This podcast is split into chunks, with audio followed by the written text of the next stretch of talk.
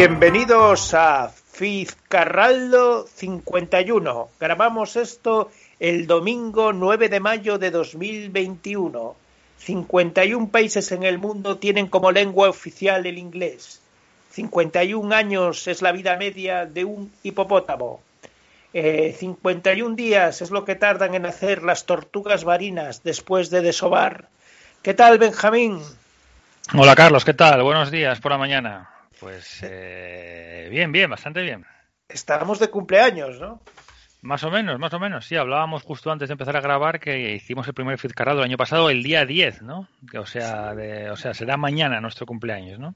Sí, sí, ahí habrá que hacer una tarta y todo eso, ¿no? Habrá que al menos ¿eh? una copa de champán, ¿no? De, el rondel ese que tanto te gusta a ti, el rondel ah, rosa. El rondel rosa, sí, es la verdad. que es, es, malo como la quina, pero yo soy, soy muy fan de, del, del rondel. ¿Qué tal? Aquí eh, esta semana estrenamos Libertad. ¿Qué te parece, Benjamín? Sí, ya vi que hubo bastante revuelo con las elecciones madrileñas, ¿no? Sí, sí, la gente esta noche acababa el, estado de alarma y la gente. Ah, es verdad, el estado de libertad. Yo lo había cogido por el tema de las elecciones madrileñas, pero es verdad que, también, pasó, también.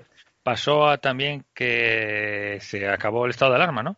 Sí, la gente, bueno, hay imágenes ahí hasta bailando la conga, todos apiñados por el centro de Madrid, Salamanca, bueno, Barcelona, eh, toda la juventud ahí eh, Hombre, tiene que haber sido duro, ¿no? Para la gente joven, ahí con la vitalidad y las ganas de compartir cosas, ¿no? Haber pasado todo este, todo este tiempo. Sí, lo que pasa es que ahora no sé cómo, cómo qué consecuencias habrá de todo eso, porque los índices de, de incidencia todavía son altos, eh, la vacunación todavía falta muchísima gente sin vacunar.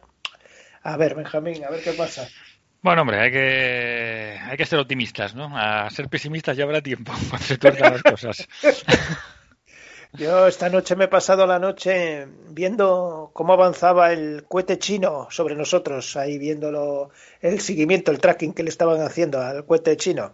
al final cayó, en el mar, ¿no? En el mar, en el mar de la India, ¿no? Algo así. Sí, al norte de las Maldivas pero estaban ahí los, los argentinos querían que cayese por encima de, no sé dónde, o sea que porque ahí va más por por la zona sur, ¿no? Más o menos. Sí, yo lo miré ayer y había como una, bueno, alrededor del Ecuador, ¿no? Había una franja bastante bastante grande donde donde donde podía caer. Pero bueno, hubo suerte, ¿no? Hubo suerte y no, no le cayó por encima a nadie. Dicen que, que los chinos han lanzado, tienen tres o cuatro bichos de estos eh, que los lanzaban sin prever la zona de, caída, o sea, que están ahí arriba y el día que caerán random, o sea, aleatoria. hay, que, darle un poco de emoción a la vida, ¿no? Hay que darle un poco de emoción. La ruleta china. Ruleta china, exacto. Ya. eso de nos tocó la China, ¿no? Eso cobra, cobra nuevo, nuevo, nuevo significado.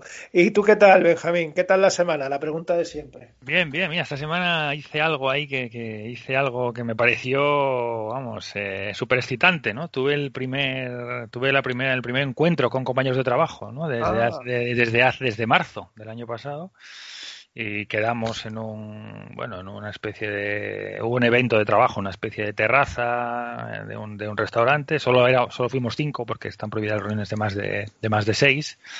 Pero sí sí fue vamos fue alucinante. Estar un poco compartir un rato ahí con, con el equipo de trabajo no eh, verlos en vivo no trabajando con ellos un año y medio un año y, y tres meses no sin fue una experiencia no y me pasó algo curioso porque cuando llegué volví a casa como eh, estaba como repitiéndome las conversaciones en la cabeza, ¿no? O sea, repasando las conversaciones. Estoy un poco tampoco habituado a, encontrarme con gente, ¿no? Que te acuerdas tú de John Wilson, de los capítulos que vimos de la serie How to con John con John Wilson, pues él él expresó un concepto ahí que se me quedó en la cabeza bastante, que él decía que cuando se encontraba alguien por la calle y charlaba y luego estaba en casa y, y Run de Forensics, decía, sobre la conversación, ¿no? Él corría, él hacía un análisis forense de la conversación. Después, al estar en casa repasando, y esto me pasó algo parecido, ¿no? Después de verlos, tuvimos como, ah, comimos, tuvimos como una hora y media, dos horas juntos, y luego por la noche, como que no paraba de, repasar la conversación, ¿no? Debe ser lo debe ser por lo por lo inhabitual, ¿no? Por lo poco común que me resulta eso. Pero sí, sí. Bueno, eh, a ver, esperemos, que sea el principio de, la vuelta a la, a la, normalidad, ¿no? Vamos a tener que volver a, a, a, generar nuestras habilidades sociales, ¿no? Las tenemos un poco oxidadas, ¿no? Esto de... ¿O no, Benjamín? ¿Cómo te notaste? totalmente, totalmente. Sí, sí, fue difícil al principio. Eh, pero bueno, sí, sí, no, no, hay que otra vez, eh, lo cogeremos rápido, ¿eh? lo cogeremos rápido porque lo tenemos, son muchos, es como andar en bici, ¿no? no que se olvide. Bueno, pues nada, pues por aquí seguimos esperando, esperando por la vacuna, Benjamín, esperando por la vacuna. Pero yo escucho que va avanzando bastante, ¿no? Sí, sí, va. Bueno, todo mi entorno de una edad ya está, está vacunado, toda la gente que pasa bueno, de mi entorno está vacunado la gente mayor de 60 años. Y ahora dicen que han empezado en, la horquilla de los 50 a los 60. O sea, yo con mis 49 castañas y espero ir eh, pronto también. Estás ahí en los límites, estás ahí en los límites. Siempre, siempre en los límites. In the, age of the town. bueno, Benjamín. ¿Y qué? ¿Cómo empezamos hoy la, la selección musical? Mira, pues voy a arrancar con una canción que, que primaveral, que para, para animarnos, animarnos un poco, ¿no? Es la banda es Cats on Fire. Es una banda que tiene ahí un, una nacionalidad poco común también, ¿no? Porque son finlandeses, ¿no? Eh, Cats, on, Fire son o eran finlandeses que ya no ya yo creo que bueno no sé si se volvieron o no pero desde luego ya no están ya no están tan tan tan em, tan de actualidad como los tuvieron. ¿no? Eh, es una banda que se fundó en 2001 en Vasa, la provincia de Ostrobonia, en Finlandia, y están muy, muy eh, influenciados por, el, por los Smiths, eh, Wedding Presents, ese tipo de música inglesa muy melancólica, con letras románticas, un poco irónicas también. Y nada, sacaron su primer disco en 2007, The Province Complaints, que es donde está esta canción, que es su, su gran éxito. ¿no? Luego, luego sacaron otros, otros tres hasta 2012, pero vamos a, vamos a escuchar este tema que yo creo que, que anima, anima bastante, ¿no? Higher Grounds de Cats on Fire.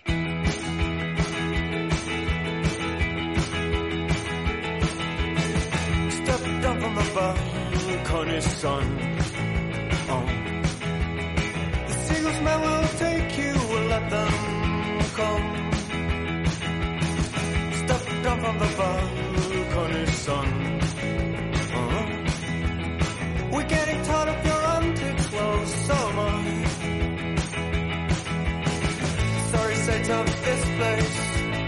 I think I made a mistake. Uh, in fact, I think I missed my family. You said Sophie was your trophy. I just couldn't laugh. You know I can get along with myself. You know, I just can't get along with myself.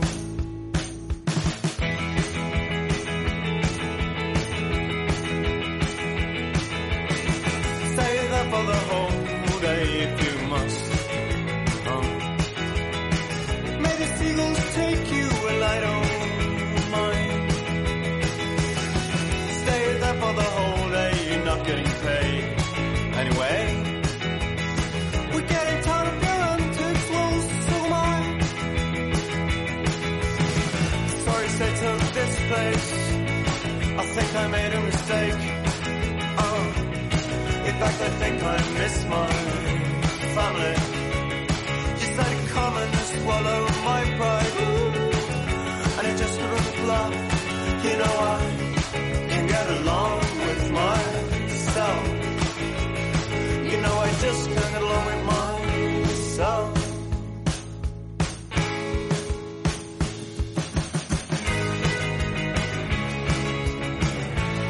Wish they'd carry me home.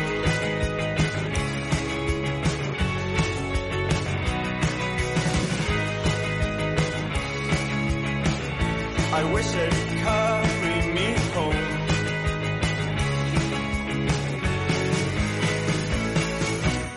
I dry my eyes for six days, then I return to my friends. Then I go back to see my family. He said, Sophie, what's your trophy? And I just couldn't laugh. You know I can get along with myself. You know I just can't get along with myself. Cats on Fire, eh, Carlos, hay canción ideal para ir ahí hacia la playa, ¿no? Conduciendo. Sí, no, no parecen finlandeses, ¿no? No, Parecen no, ahí- no, no, no, sí, sí, muy influenciados por el sonido inglés, ¿no? Sí, sí.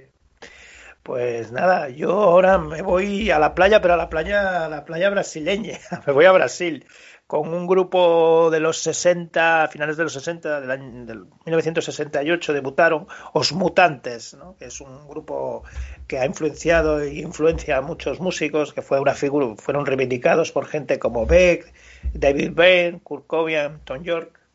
Y bueno, he elegido un tema de su primer disco de mismo, con el mismo nombre, Os Mutantes. Eh, es una canción muy conocida que forma parte de muchos anuncios que a mí me gusta mucho, que se llama A Miña Menina.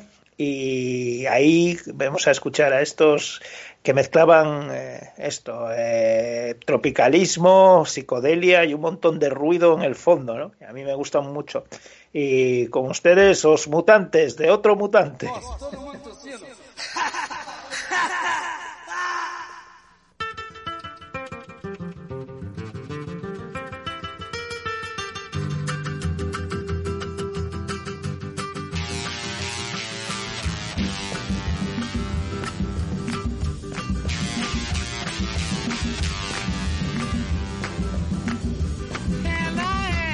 Minha menina.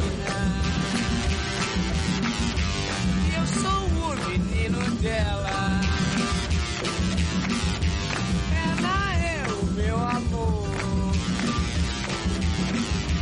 E eu sou o amor todinho dela. Chama! A lua prateada se escondeu e só dourado apareceu. Amanheceu um lindo dia, cheirando alegria, pois eu sonhei e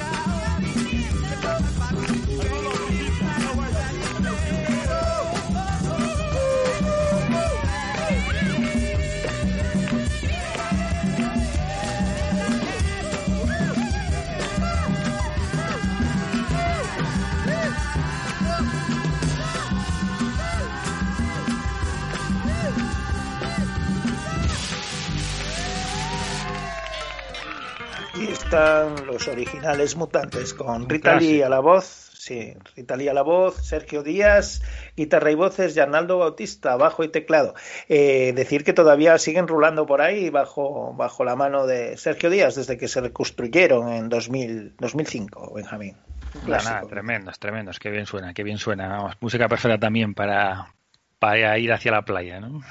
Hombre, sí, sí. Y para celebrar las mutaciones de todo tipo. ¿Qué tal, Benja? ¿Y por dónde seguimos? Pues mira, vamos a ir a algo que estamos, hemos estado escuchando mucho esta semana, esta semana en- aquí en casa. Sidney Bechet. Sidney Bech- Bechet es una leyenda del, del, jazz, eh, saxofonista y trompetista, ¿no? que desarrolló, nacido en, 1900 en 1897 en Nueva Orleans, desarrolló su carrera, bueno, dicen que tenía un temperamento bastante errático que le, que le cerró alguna puerta, ¿no? Pero aún así su talento le abrió muchas más, muchas más puertas y, nada, pues con una carrera, con una carrera en, en- en el, en el mundo del jazz eh, en Estados Unidos. En 1950 se mudó a París, ¿no? Esa fue esa época en la que había muchísima atención por el jazz en, en París y muchos músicos se fueron, se fueron para allá y desarrolló el resto de su carrera, de su carrera en, en París. Falleció en 1959. Y vamos a poner esta canción que yo creo que nos sonará, sonará a casi todos, ¿no? Eh, si tu vois ma mère se titula, Si ves a mi madre. Eh, la grabó en 1952 en, en París. Es una. Sidney Bechet ha sido muy influen, muy- ha, sido muy influyente en la obra de Woody Allen, ¿no? Dice que Woody Allen dice que no lo, no lo ha metido tanto en, las películas, pero que lo escucha siempre cuando está escribiendo diálogos, cuando está escribiendo películas, siempre tiene puesta la música de, de Bechet. Y también ha trabajado Allen incluso en algún biopic sobre su vida, etcétera, que al final no, llegó a salir. Pero creo que esta canción que, voy a poner ahora nos va a sonar, nos va a sonar a, a casi todos, ¿no? Así que vamos con Si ves a mi madre, Sidney Bechet.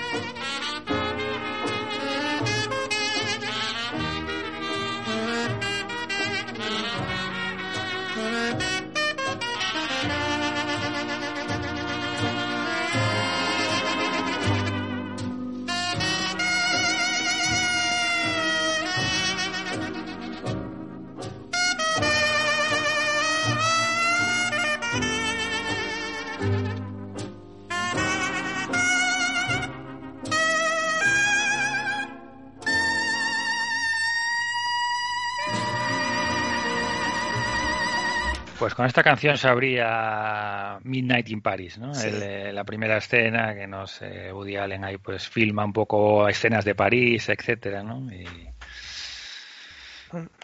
y aquí teníamos a Bechet ahí con, ya con yo creo que la, se está- la asociamos ya yo por lo menos mucho con París, ¿no? Con esas escenas por debido a la, a la película de, de Allen. Sinez Bechet, que, que era, era criollo, que siempre decían que era eh, demasiado negro para los blancos y demasiado blanco para, para los negros, ¿no, Benjamín? Sí, sí.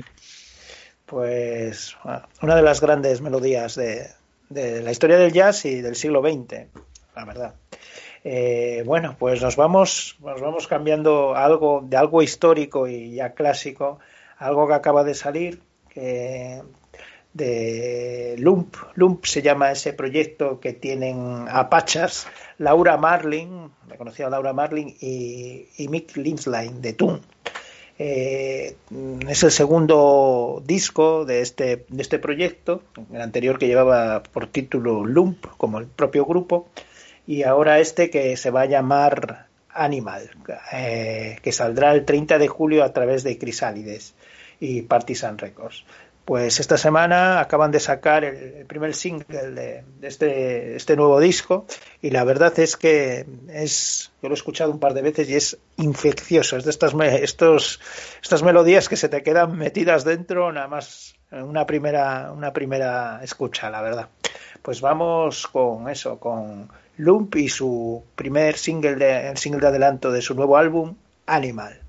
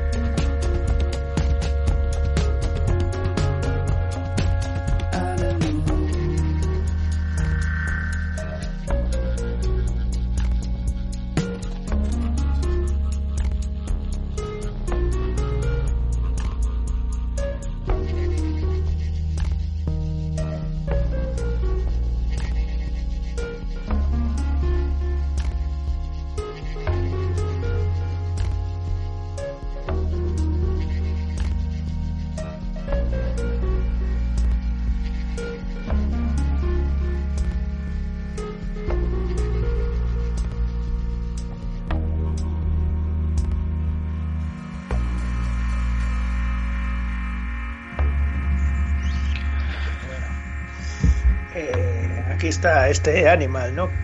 Suena muy bien, suena muy bien. Sí, sí, suena muy bien. eh, Es eh, Laura Marling, ¿no? Eh, reinventándose y eso. Laura Marling meets Toon, ¿no? Esas atmósferas de Toon las, las están aquí presentes y suena, suena muy bien. Sí, la verdad es que es una, una mezcla que, que funciona. Eh, recordar que Laura Marling estuvo, bueno, dominada este año a, a un Grammy con, con su anterior disco en solitario, Song of the Our Daughter. O sea que, bueno, a ver, esperaremos el disco, a ver cómo, cómo suena todo, todo el largo de acción. ¿Y qué, qué tenemos preparado ahí, Benja? Bueno, pues yo cierro mi selección musical hoy con una novedad de Eloína. Hacía mucho que no traía novedades porque no estoy muy al, no estoy muy en la actualidad últimamente. Pero sí que esta semana he escuchado a una, una banda, La Luz se llaman. La Luz es una banda americana eh, fundada en Los Ángeles. Son tres chicas las que la componen: Shanna Cleveland, Marianne Lee Pino y Alice Sandal. Y llevaban tiempo paradas, llevaban tiempo, llevaban ya desde 2018 que no, no sacaban, no sacaban nada. Eh, este año van a sacar un eh, disco en directo, pero han sacado un single ahora, esta, esta semana, que, que es interesante porque básicamente, bueno, sacan, sacan una canción, pero esa canción está metida en un single donde la discográfica Número Group, eh, haciendo un poco de arqueología musical, ha recuperado eh, tres canciones de, de, dos hermanas, dos hermanas, las hermanas Gossets, que grabaron estas canciones en los años 60, han recuperado estas, estas, estas tres canciones y eh, La Luz ha grabado una versión de una de estas, de estas canciones. Esto sale, ha salido, ha salido esta, esta semana bajo el nombre de Tale of My Past Love y vamos a escuchar la versión, la versión de La Luz. La Luz es, eh, la música de La Luz es bastante de los 60 también, pega, pega mucho con estas canciones eh, encontradas y podríamos definirla como un surf noir, ¿no? como una música surfera pero con un toque, con cierto toque oscuro. Así que vamos con La Luz y su Tale of My Lost Love.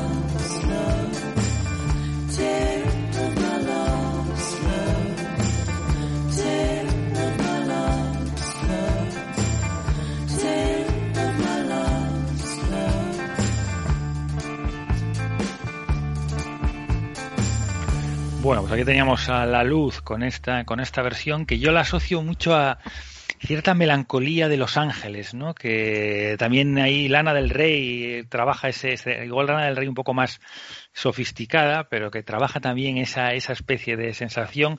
Y a mí también me viene a la cabeza mucho las novelas de Bret Stone Ellis, ¿no? Las últimas, Imperial Bedrooms, y que nos describe como un Los Ángeles eh, extraño, melancólico, no sé, la, Sí. esa especie de que también yo también lo he visto mucho en la película esta de Lynch Mulholland Drive no este Los Ángeles ahí un poco sin centro fijo no un vagar siempre en coche no ahí. Exacto, exacto, Mulholland Drive, sí, sí, buena referencia. sí ese- ahí siempre hacia hacia el oeste. Bueno pues nada vamos a cerrar ya la selección musical con con bueno una novedad de Selovina entre comillas ¿no? Ah, eh, salía el 7 de el 7 de mayo salía un disco de Iron One Wine Archive que se llama Archive Series volumen 5 número 5 de Tallahassee que realmente son 11 canciones que grabó Sam Bean y E.J. Holloway antes de que, de que existiera el proyecto, ¿no? de que existiera propiamente el grupo los grabaron en, en la habitación de, bueno, donde compartía- compartían habitación mientras estudiaban en, en la Universidad de Florida. eh, y bueno, esas, esas grabaciones aficionadas que hicieron en aquella habitación, pues Holloway las, las grabó las, y las, las guardó hasta ahora, hasta ahora que se, que se van a, se han publicado. Y la verdad es que suenan, suenan fenomenal, ¿no? Recuerdan los inicios de esta, de esta banda en los años 98 y 99. Pues vamos con una de esas canciones grabadas ahí un poco amateur eh, que forman parte de este, este nuevo disco. Eh, se titula, eh, esta canción se titula This Solemn Day de Iron, Iron and Wine.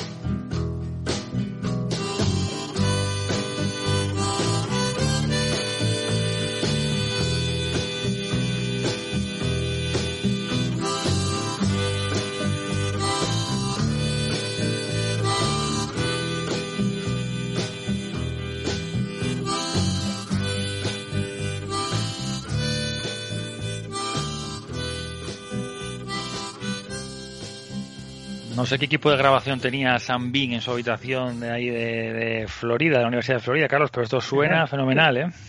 Sí, no me extraña que aquí que el amigo este guardara esas cintas como oro molido, ¿no? Como hasta, hasta ahora. La verdad es que, bueno, supongo que estará esto redigitalizado y, y un poco tuneado, ¿no? Porque suena, suena, bueno, suena muy pro, ¿no? Sí, sí, comentar que Aaron Anguine pues es de los eh, cantantes de, de folk indie, ¿no? Más, más eh, representativos de los últimos años, ¿no? En la música, en la música americana. Bueno, pues, pues nada, con esto finalizamos nuestra, nuestra habitual selección musical y ahora nos vamos a, a por la peli de la semana, Benjamín, a por la peli de la semana, que esta Sí, vez, yo diría que es una película para los muy cafeteros, ¿eh? sí señor, para, para gente entrenada, ¿eh? entrenada. Vamos con Siberia de, de 2020 de Abel, como se pronuncia él mismo que la presenta, Abel Ferrara, ¿no? Abel Ferrara, todo, todo un personaje. Eh, bueno, formó parte de esta selección que hubo esto que es en filming, en el DA, DA de Barcelona, ¿no? Que se pudo ver en, en filming. Abel Ferrara, un cineasta eh, punk. Ahora que hablábamos de libertad, uno de los también un cineasta muy libre, ¿no, Benjamín? Sí, sí, tenía hasta en esa en esa onda de, italoamericanos, ¿no? Muy del Bronx, él se define y, una especie de Scorsese pasado de vueltas, ¿no? Yo creo que va un poco con esa, sigue esa línea de Scorsese, de catolicismo, mezcla un poco de obsesiones, etcétera, culpa, pero Ferrara un poco más al extremo, ¿no? Bueno, vamos a hacer un recorrido por, por bueno, por la trayectoria de Abel, Ferrara, ¿no? Que es un, bueno, ya es una, lleva 40 años en, el negocio, como dice. Ferrara nació en el año 51, eh, 51, como tú bien dices, en el barrio italoamericano del Bronx. En la escuela secundaria ya conoció a, a Nicolás Sañón, que escribiría, bueno, que se convertiría con el paso del tiempo en uno de, sus, de sus guionistas. De joven empieza a rodar películas en Super 8, eh, filmando sobre todo ahí las calles de Nueva York, eh, los lugares, especialmente tenía un gusto por los barrios más, más sórdidos. Y su debut en pantalla fue con el 79 con Killer, eh, de Driller Killer, el asesino del taladro, en el que él mismo hacía de, de asesino. Fue un, una película que, bueno, que tuvo su éxito en el circuito este de las slash movies y todo aquello de esto que se llama Greenhouse, ¿no? Esto que tan americano que, que bueno, hace poco, bueno, hace unos años había homenajeó Quentin Tarantino, estas películas un poco pasadas de huerta, ¿no, Benjamín? Sí, sí, sí, sí, supongo que arrancó ahí el amigo, el amigo Ferrara. Sí, bueno, en el 81 eh, Ferrara crea el personaje de una joven ciega que decide vengarse de sus agresores eh, tras sufrir una violación. Aquí en España se llamó Ángel, de Venganza. Yo esta la vi ya hace, bueno, en- hace bastante tiempo. En MS45, Miss 45. En el 84 ya, bueno, eh, ya tiene unos actores con cierto renombre. Va a hacer Fair City con Melanie Griffith, Billy Dee Williams y María Conchita Alonso, que es la, historia de un asesino también muy violento de Kung Fu que acecha y asesina a mujeres jóvenes que trabajan en un club de striptease. Y está ahí Tom Berenger, que, que bueno, que está en plan investigador. Después vendría una de sus, sus éxitos de los 80, ¿no? China Girl, que narra la historia de un amor imposible que tiene lugar entre conflictos étnicos de pandillas eh, en Manhattan.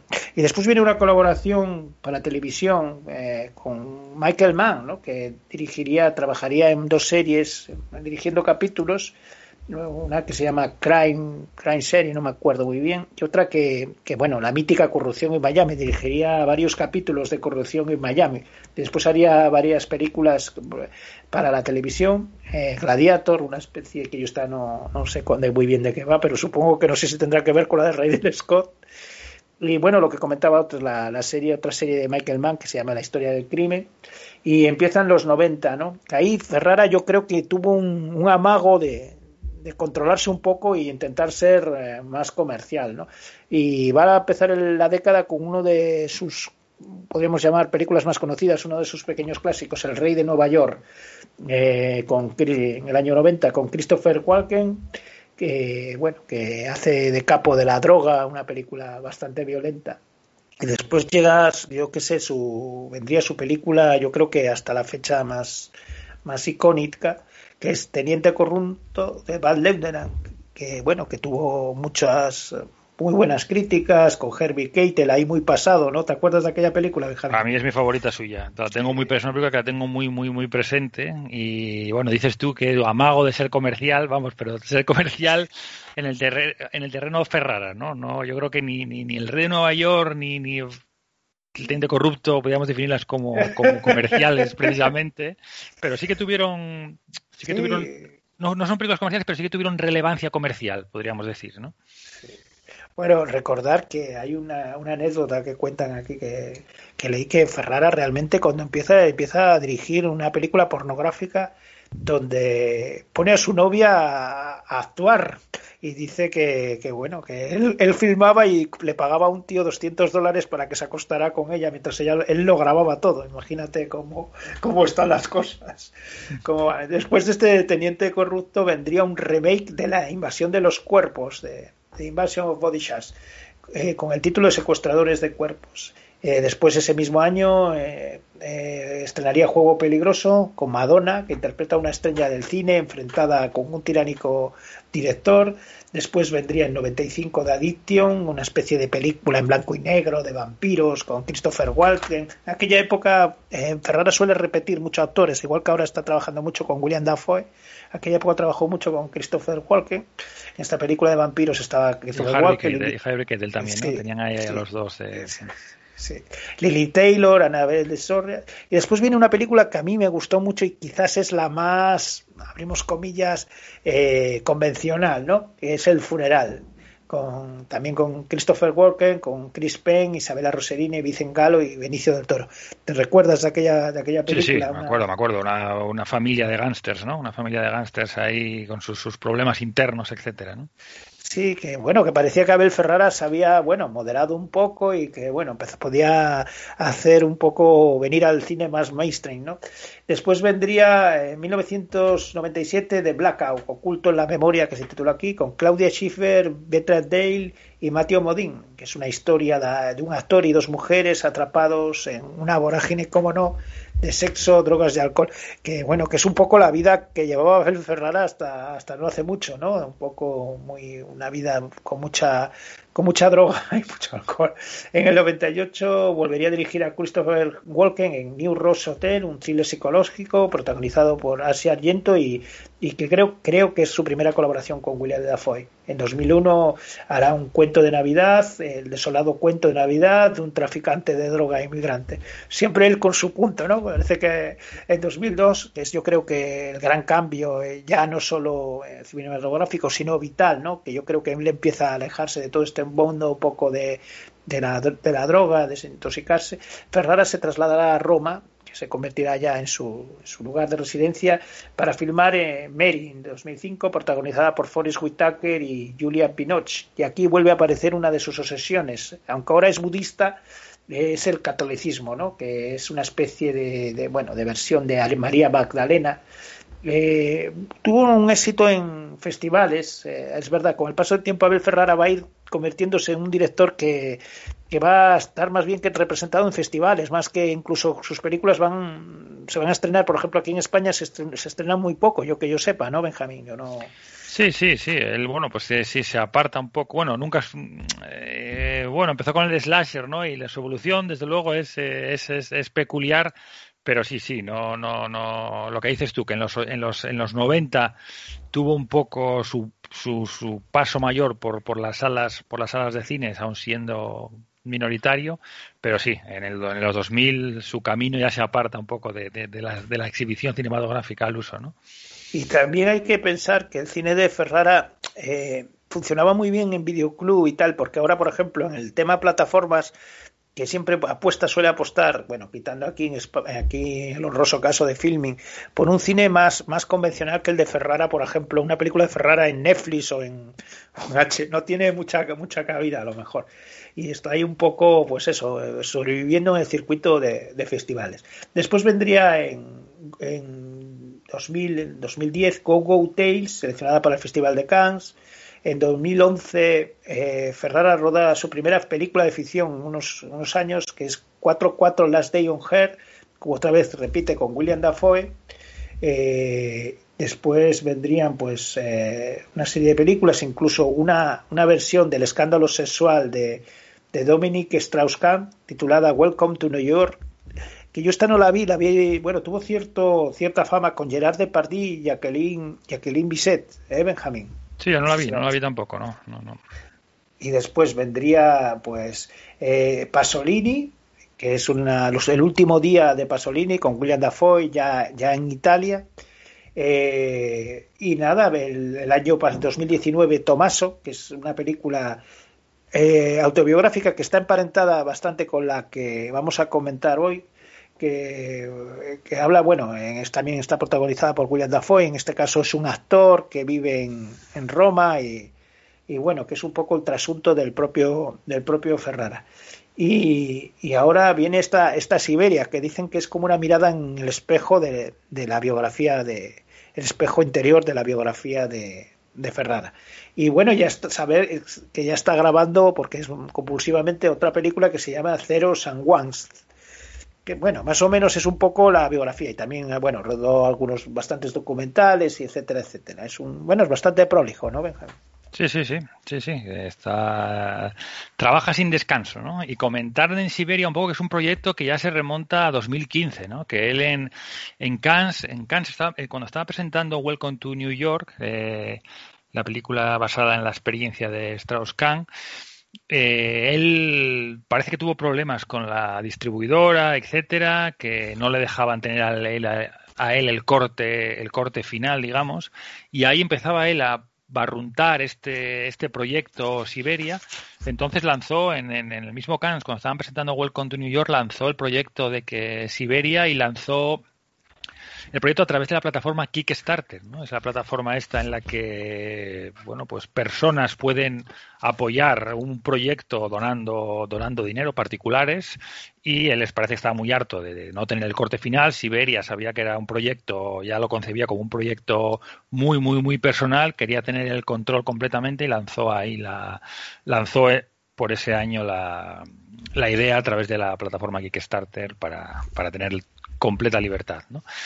Comentar que la película, bueno, pues el argumento de la película en sí, podríamos decir que es eh, el personaje Clint, que es William Dafoe, que podría ser el trasunto de- de- de- de Ferrara, pues tiene un bar, tiene un bar en el, en Siberia, digamos, ¿no? Una, en una zona no sabemos si es el norte de Canadá, Rusia, etcétera. Bueno, pues en, un sitio muy agreste, ¿no? En el medio de, de, de, de, Siberia, tiene un bar por donde van, van llegando van llegando clientes y a partir de ahí eh, vamos entrando en el subconsciente de ese personaje, ¿no? Vamos andando un, vamos dando un paseo por, por su sub- subconsciente.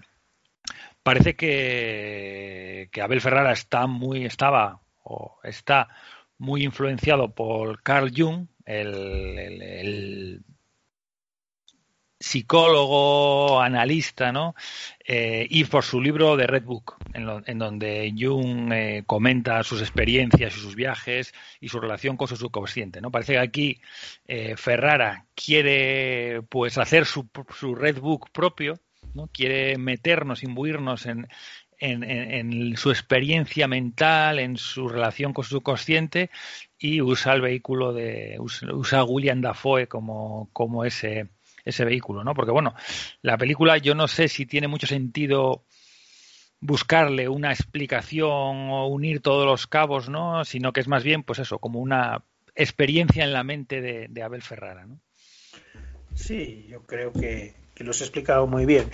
Muchas veces eh, en el cine estamos acostumbrados a un determinado cine, ¿no? Con una trama, una, bueno, unos personajes, una historia muy, muy clara, ¿no?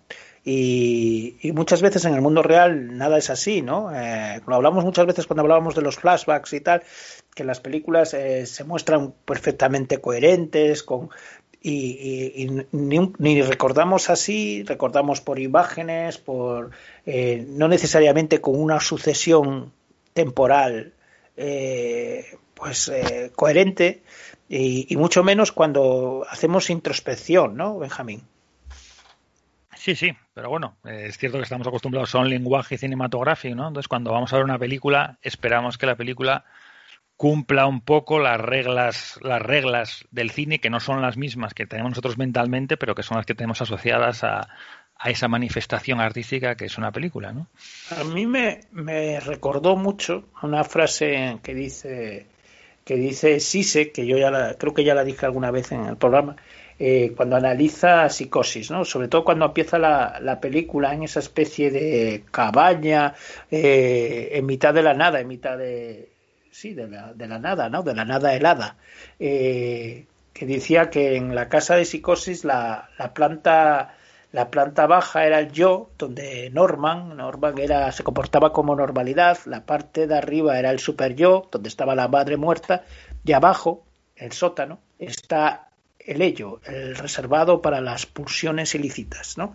Y entonces eh, aquí se ve muy bien, ¿no? Porque hay un momento que él vaga por toda esta especie de, de cabaña, que es una cabaña además eh, que parece eh, tener un tamaño enorme a veces, ¿no? Parece que la que pasea por ella que es casi inagotable y de pronto hay un momento que el hombre desciende a ese sótano, que también está en muchas películas, que es donde de, de incluso películas convencionales donde se, donde está donde acecha lo terrorífico, donde está donde está Sí, el los secretos donde- más los ocultos. secretos más exacto, el, el sótano. Y ahí empieza ese ese viaje, ¿no? También vemos que el personaje de Clint se desdobla en una especie de gemelo, ¿no? Se ve a sí mismo, llega una mujer embarazada, eh, está muy lleno de, de símbolos, ¿no, Benjamín? Sí, yo creo que aquí un poco Abel Ferrara eh, lo que intenta, me da la impresión, es apelar a ese concepto de Jung del, del colectivo inconsciente, ¿no? De toda la, de todo ese inconsciente colectivo que hay por arriba. Entonces él hace, eh, intenta indagar en su, en su subconsciente personal para desde ahí sacar el subconsciente colectivo, ¿no? Lo que pasa, bueno, y el paseo que da, pues es un paseo por, pues por eh, ese, ese gemelo que parece que es su hermano, eh, confrontándose, luego se confronta con su madre, con su padre también, hace un recorrido por, por, su pasado, ¿no? En todo, en todo ese divagar. Eh, luego también se, se enfrentan con su, parece, es pareja o es mujer.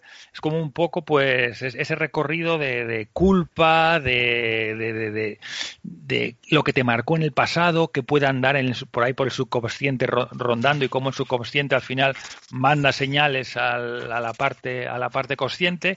Lo que pasa es que yo creo que si, si Abel Ferrara lo que intenta aquí es eh, a través de sus experiencias personales, sus obsesiones, etcétera, apelar a, lo colectivo, a mí no me apela demasiado, ¿no? O sea, en esta película, quiero decir, se va, yo creo que, que, que, que ese es el riesgo muchas veces de indagar tanto en, en, tus experiencias personales y, y, es el riesgo de este tipo de, películas o, de arte que es yo creo que hay un punto ahí que es difícil conectar con, con, con, con el, el espectador, ¿no? O que el espectador conecte con, con tu propio subconsciente.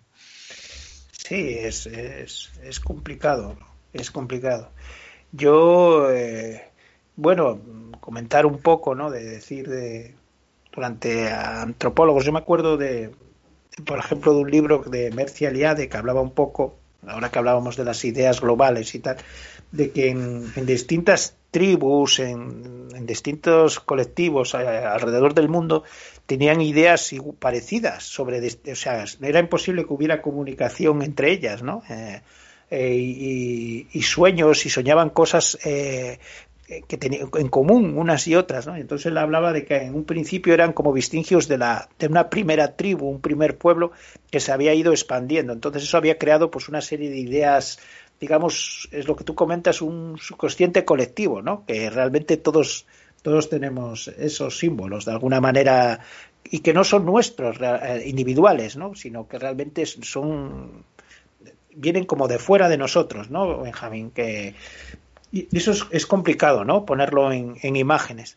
Eh, creo que corres el riesgo que, de perder la perspectiva de que eso tiene que ir eh, de comunicar, ¿no? Tienes que comunicar a alguien, ¿no? A todo eso, Benjamín. Pregunto.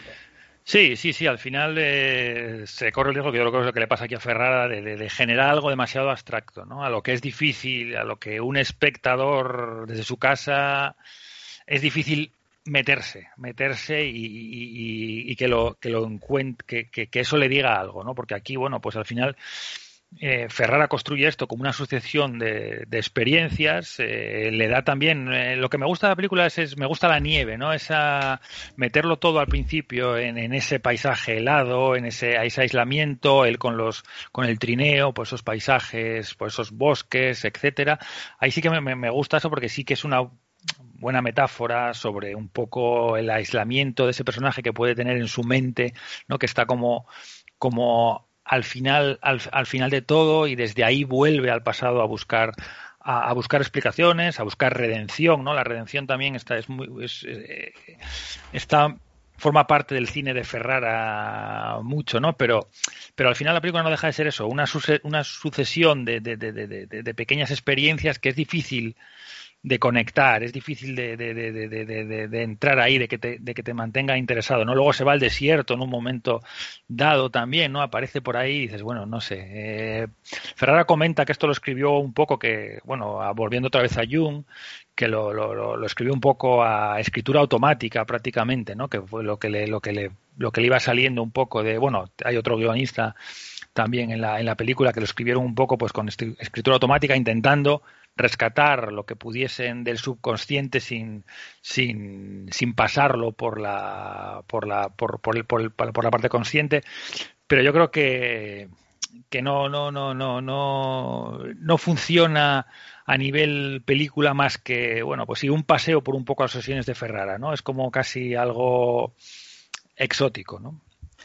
Sí, eh, bueno, eh, comentar que yo creo que el gran fallo, bueno, es que tiene fílmicamente hablando es tienes la sensación de ver un pastiche de muchas cosas, ¿no? De, de incluso ya vistas, ¿no? Yo creo que coge coge parte de, por ejemplo, de algunas partes de, de la, de la manera de, de las de Tarkovsky en algunos interiores, cuando al final todo es estas, esta especie de, de, de interior abstracto con las mujeres que cambian, que después también eh, me recordó mucho, no sé si es porque está, repite el personaje William Dafoe, el de, de Lars von Trier, el momento este en el que el pez habla o comenta y tal, como te, te viene a la cabeza el zorro aquel, ¿te acuerdas, Benjamín? Anticristo, ¿no? Anticristo. Sí, Sí, sí, sí. a, mí, a mí me recordó también ese, ese William Dafoe en el en el en, en- en- in- Into the Wild, ¿no? En, Sí. en lo en, en el en lo salvaje, en el bosque y relacionándose con animales, etcétera, sí que sí que me sí que a mí también me vino a la cabeza. O sea, hay películas y después también una especie de, incluso de, de Berman. eh, quiero decir que es como un pastiche que no acaba de, no sé, como de, de pegar bien, ¿no? Es como, tenemos claro, después aparecen arquetipos junguianos, por ejemplo, el, el mago, ¿no? Que, que es un poco, yo creo que el que da la, la, la clave de la película, dice, eh, que le dice al personaje de William Dafoe, una especie de mago que encuentra en un bosque. Eh, olvida la razón, ¿no? Olvida, deja atrás la razón, ¿no? Eh, guíate solo, me parece que le dice por la imaginación, ¿no? Y es un poco eso, dejar atrás la razón, intentar de alguna manera sincronizar, ¿no? Con liberarte, buscar. Está claro que la figura del padre es algo que, que está presente en toda la, en toda la película, ese padre que a veces es el propio, el propio se desdobla en él, ¿no? El personaje de, de Kling ese padre puede ser también el padre espiritual, puede ser Dios, ¿no? Es un poco la, rebelión contra ese padre, ¿no, Benjamín? Después, a mí me parece, además, una película que hay un momento de optimismo, ¿no? Que parece que el personaje de King encuentra la paz en una especie de fiesta campestre con muy loca ahí con unos niños, pero al final eh, vuelve a esa cabaña, pero ya la cabaña está destruida, ni siquiera le queda ese refugio que tenía al principio de la, de la película. Sí, sí, hombre, yo lo que dices tú sobre el encuentro con el con el brujo este, especie de personaje, que es ahí un poco lo que dices tú, lo donde está la, la, base de la película, el, el- y es la enseñanza lo que nos dice Jung también, ¿no? Eso de la razón puede ser una gran limitación cuando se quiere explorar, cuando se quieren explorar temas trascendentales, ¿no? Que estamos demasiado metidos en la razón y hay que romper romper con eso. Yo creo que es lo que intenta un poco Ferrara, Ferrara en, en la película, ¿no? Y decir que también llama muchísimo la atención que si hay un cineasta urbano, ¿no? urbano de, la ciudad es Ferrara y en este caso es completamente una película eh, eh, exteriores todo totalmente rodada en, en bueno en la naturaleza, ¿no, Benjamín? Sí, es lo que comentamos un poco de, de, de, de, la redención, la culpa, el volver al pasado, pues al final Ferrara en los 90 o tuvo ahí todos los excesos que comentamos, ¿no? Con el rey de Nueva York, Teniente Corrupto, Body Snatchers, etcétera, y ahora ya se vino a Europa y está en la fase un poco de, sentarse y mirar atrás, ¿no? Eh, hacer las paces con su, o intentar intentar hacer las paces con sus demonios, con sus fantasmas, que seguro que lo vienen a visitar, con sus obsesiones, ¿no? Que siguen ahí, presentes y ahí, bueno, pues ahí yo creo que crea esta película, en ese terreno mental, ¿no? Entre el consciente y el subconsciente, en el que, bueno, pues supongo que él con la, esa, ese rostro que tiene, ¿no? Que comentamos muchas veces que la cara es el espejo del alma, ¿no? Pues Ferrara, si es así, Ferrara la verdad que, que, debe tener un alma, un alma tor- torturada, ¿no? Con, con esa, con esa cara que, que tiene. Entonces yo creo que ahí nos, nos, nos corta, corta, se va, se zambulle un poco en su, en su mente, corta un poco lo que hay ahí, la saca como una especie de, de foto, de foto y tal, y nos la, nos la pasa a, a la película, ¿no? Sí, después también es una película, bueno, respecto a lo que dices de la cara, como decía, decía Pavese, que, uno con 20 años es guapo o feo y a los 40 tiene la cara que se merece, ¿no? Pues aquí es un poco lo, lo que pasa. Pero bueno, lo que comenta la película es que son, yo creo que quiere contar demasiadas, muchas cosas y no lo hace, no lo hace demasiado bien, ¿no? Hay una tensión también entre el exterior, digamos, ¿no? Y los interiores. Eh, yo eso lo veo incluso una cierta concepción panteísta que por ejemplo yo cuando cuando lo ves avanzar por la nieve de repente llega al desierto eh, el bosque que todo eso yo lo puedo englobar en esta nueva bueno él se ha hecho budista es un poco todo ese tipo de, de concepción panteísta un poco si quieres a lo a lo Malik no y por otra parte eso colisiona con eso interior casi sagrado, con ese rollo cristiano, ¿no? Todo ese interior en que está el padre muy presente, la familia, eh, el rito, la mujer embarazada, que puede ser eh, la natividad, mil cosas, ¿no, Benjamín? Sí, sí, juega con muchos, con muchos, con muchos elementos y siempre la nieve y, la, y el aislamiento, ¿no? Siempre es, una imaginería muy, muy, muy usada, ¿no? Y, y, bueno, que funciona, ¿no? Para, para mostrar esa introspección, ¿no? Y que sale ahí nuestro, uno de nuestros actores, bueno, fetiche, bueno, de Zama, eh, Daniel Jiménez Cacho, ahí haciendo de, de Tuareg, o no, en la Jaima, hablando ahí de, lo, de la importancia de las historias, ¿no, Benjamín? O... Sí, sí, esa parte también a mí me choca bastante, ¿no? Los a, ese, a ese desierto, a esas jaimas ahí con, con Daniel Jiménez Cacho y los pobres huskies, ¿no? Ahí, eso es maltrato animal. Yo, yo muchas veces cuando veía la película iba diciendo que cada poco había un plano de los huskies que miraban como sin comprender nada. Y digo, yo me sentía un poco como esos huskies, Benjamín. Pero es un husky también corriendo ahí, sí, llevando, llevando mira... a Dafoe en el, en, el, en, el, en el trineo, ¿no?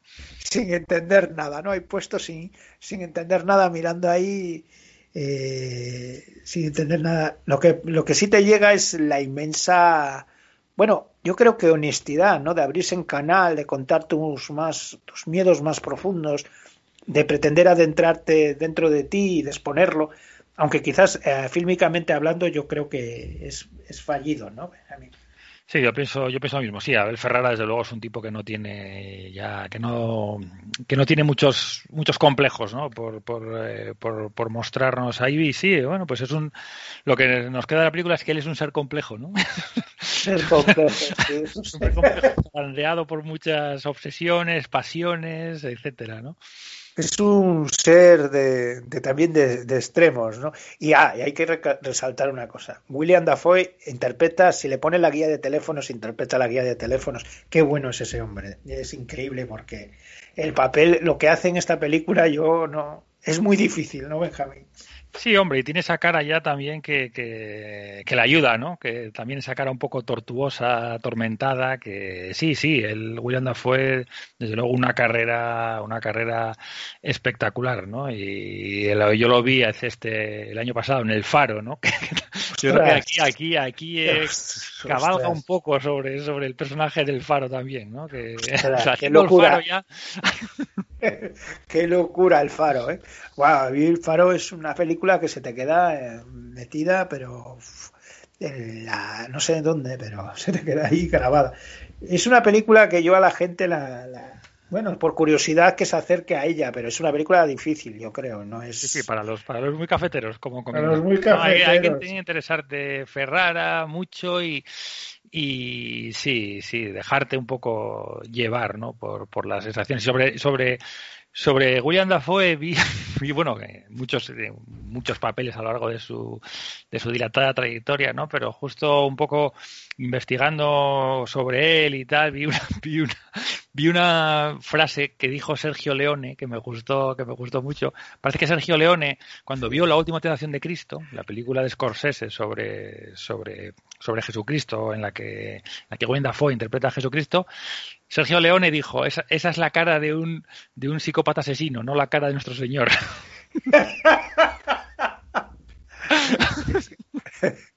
Es verdad, es que es, es verdad, ¿no? Es, es una cara, bueno, podría, salvando las distancias, ¿no? ¿Te acuer- eh, de Klaus Kinski, ¿no? Una gente así, ¿no? Sí. Tiene una cara re- realmente, realmente es un actor genial, ¿no? Pero, pero bueno, sí, sí, esa cara angulosa, como parece casi de, de malo de cómic, ¿no? Dibujado así con los el ángulo recto, todas sus facciones esculpidas como Bobby, Bobby Perú, ¿no? El personaje. Bobby Perú, qué bien estaba en ese juego. Qué película, qué peliculón, qué peliculón. ¿eh? Con- salvaje. Corazón Salvaje. Corazón salvaje, sí. Aquella chupa. Bueno, eh, la película no debe ser muy buena cuando en mitad de la comentario empezamos a hablar de otras películas, ¿no, Benjamín? Sí, sí, sí, sí, hombre, pues es un intento, un intento. Yo creo que también, estas películas también muchas veces a lo mejor el director las hace para explorarse a sí mismo, ¿no? Es como Sí. una, una acto de, de- de psicoanálisis, de, de- de- de exploración íntima, que luego, pues bueno, se, sa- se saca, se saca ahí fuera y, y, bueno, pues oye. A lo mejor le ayudó a él, le ayudó a él y ya ves, si le ayudó a él, pues está bien, ¿no? No obstante, decirle a la gente que va a haber imágenes que se le van a quedar eh, grabadas. grabadas, incluso alguna bastante desagradable, ¿no? Eh, pero bueno, yo a mí me quedó, me dio un... Sí, sí, bastante Sí, hombre, con Abel desagradable. Ferrara no, no- nadie va a esperar ver ahí eh, escenas bucólicas, que alguna hay también, lo comentabas tú con los niños y tal, en, el, en ese- especie de jardín, pero sí, con Abel Ferrara uno ya va un poco, ya va con la bosca detrás de la oreja, sabe que, que- que Sí, algo, que- algo, algo, algo, algo ahí puede pasar, ¿no? Esto lo empareja ahí con estos francotiradores que van quedando, ¿no? Con Trier, toda esta gente que estás viendo la película y eh, o, incluso Haneke, ¿no? Que estás viendo la película y dice, uff, en cualquier momento puede pasar algo muy muy chungo, ¿no, Benjamín?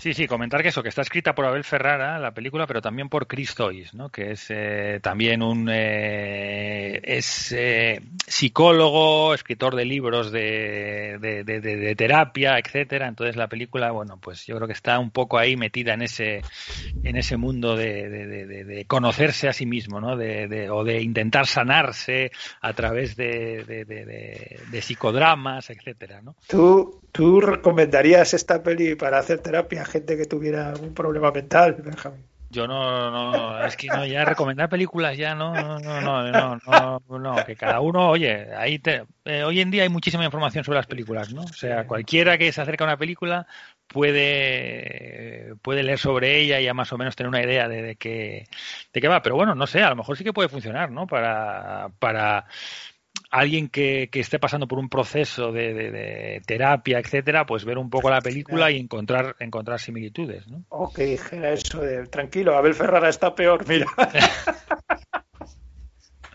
Luego, No. mira, otra, otra película que me vino a la cabeza también, que es una película en la que llevaba mucho tiempo sin pensar y que, y que tendría ganas de volver a ver porque hace mucho que no la veo y en su día me causó ahí bastante impacto. Es El sueño de Arizona, de Jim Jarmusch. ¿no? Ah, Porque también la primera parte, la primera parte es un poco en ese, es un poco ese sueño también en el polo, en el Ártico, con peces por ahí, etcétera, y la, la, la última parte de aquí de, de, de, de Siberia también hay una relación con un pez. Entonces me, me recordó, me recordó esa película, ¿no? Que, que está muy poco, está muy de- olvidada, ¿no? de, de Custurica era. De me Custurica, parece. de Custurica, de Custurica, sí, sí, sí. Sí, sí. está. Bueno, Custurica entero está bastante olvidado, ¿eh? realmente. Si te das cuenta, y eh, de ser en los 90, Custurica era, bueno, digo Dios, pero era un cineasta tótem, ¿no? Un tótem. Y ha ido desapareciendo, eh, por lo menos, no sé si ni- no, no se sabe gran cosa. Yo lo último que supe es lo- aquello del documental sobre Maradona, ¿no? No sé si. ¿No, Benjamín? Sí, sí, sí, hizo documentos sobre Madonna y quedó, sí, sí, quedó, salió de actor en algunas películas francesas, estuvo por ahí también, ¿no? Pero sí, sí, está Sí. bastante, bastante desa- desaparecido. Estoy mirando a ver aquí qué, qué hizo, que sí, hizo un documental también sobre, sobre Mújica, ¿no? El de, el- Ah, sí. Pero bueno, que está. Yo de cine de ficción, eh, bueno, hay mucho que no. que no sé. 2016, Do- 2016 tiene una película se titula On the Milky Road. Sí, como la. Sí, sí. Pues no, no, no sé, habría que, bueno, volver. A ver, estará medio desaparecido, ¿no? A veces pasa con ciertos cineastas, ¿no? Que tienen como un momento como muy de moda, muy muy de apogeo y después eh, de alguna manera se van diluyendo. Pero bueno, por lo que veo este hombre pues lleva sin, bueno, bastante metido en otros proyectos fuera de la ficción, ¿no, Benjamín? Tenía una banda de música también, me acuerdo, ¿no? O sea, Sí, bueno, aquí vimos en Gijón, bueno, eh, ahora, bueno, no ella, que es, es una banda de música, era No Smoke o algo así, que hacía rock. Eh, Aquí en Gijón vimos a, bueno, al mítico Goran Bregovic, que de sus películas, ¿no? ¿Te acuerdas de aquello? Sí, sí, sí, bueno, Underground y todo aquello fue el Vaya películas, de que los eran- gitanos, exceso ahí. Era un, una especie de Fellini báltico, ¿no? Un, un Fellini de, los, del- de la Yugoslavia, del señor Kusturica, ¿no, Benjamín? Sí, sí, sí, sí. estaba, realmente... Me recordó, me recordó un poco a esas partes, a esa primera parte de, de, de, del sueño de Arizona de Custurica, sí.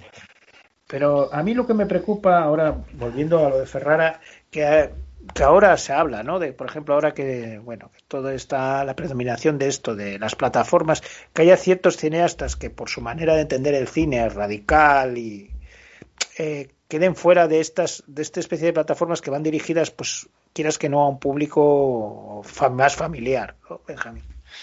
Bueno, pero eso es lo de siempre, ¿no? Eso también pasaba antes, ¿no? El cine se hace para ganar dinero, es una industria para ganar dinero y luego tiene el componente también artístico, etcétera. Entonces, bueno, al final supongo que los autores tienen que buscarse, buscar su, su terreno, ¿no? Y su manera de financiar. Yo creo que es, yo creo, fíjate que te digo que yo creo que es más fácil ahora, bastante más fácil ahora hacer cine que hace 20 años porque la tecnología ha acercado mucho al cine, es mucho más barato hacer cine, etcétera, ¿no? Entonces yo creo que estamos en un escenario mejor que hace que hace años cuando hace una película pues eso eh, con el- la, la película misma en la que se en la que se graba ya costaba costaba mucho el equipo etcétera no entonces en ese sentido bueno pues el mercado va por ahí ahora como antes como antes estaban los grandes estudios etcétera pero yo creo que es más más fácil para los para alguien que quiera hacer una película que no sea comercial hacerla ahora que, hace años Bueno, y con esto despachamos más o menos la peli, ¿no, Benja? ¿O quieres comentar Sí. algo? No, no, yo creo que más o menos eh, sí, sí.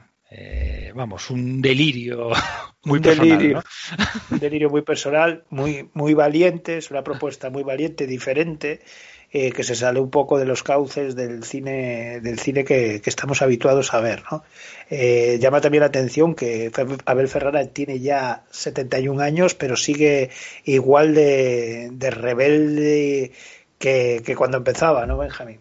Sí, sí, tiene sus obsesiones y yo creo que está ahora en un lado, en, eh, está en el lado ahora más reflexivo de, de- de- de eso, enfrentarse con sus fantasmas del pasado y, y tener eh, un poco más, y- o sea, eh, escuchar su subconsciente, etcétera, pero sí, sí, sigue igual de valiente y, bueno, supongo que apostando por lo que cree, ¿no?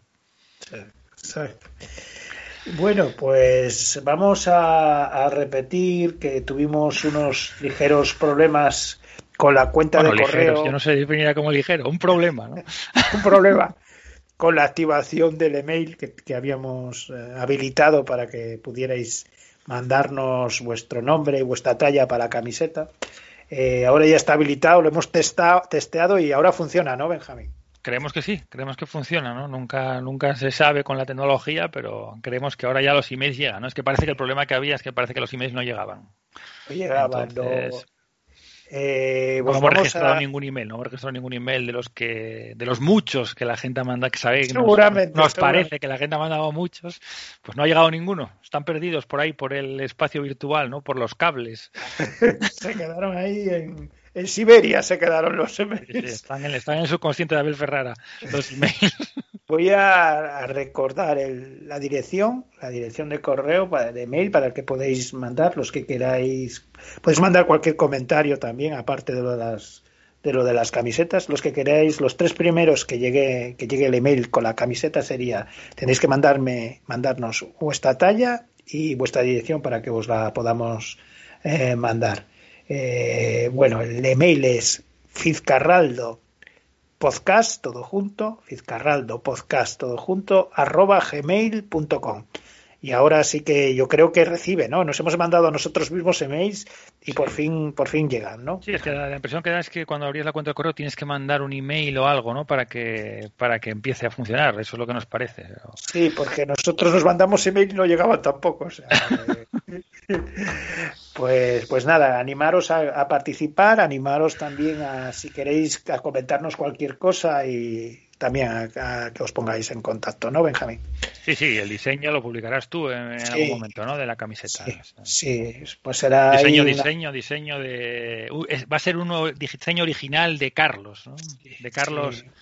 Ah, Va un original, un original de Carlos. Se puede, puede llevar la gente Claro. en su cuerpo, ¿no? por la patilla. Y además ahí lucir tipito en el verano que se acerca, ¿no, Benjamín? A ver que, Sí, sí. que este verano, ¿cómo, cómo se nos da este verano. Pues cerramos con una, una pieza del compositor de la banda sonora de Siberia, Joe Delia. No es la pieza, no es de, de Siberia, es de la, de, la, de la película que comentaste tú cuando repasabas la carrera de, de Ferrara, de Miss 45, ya por el 81.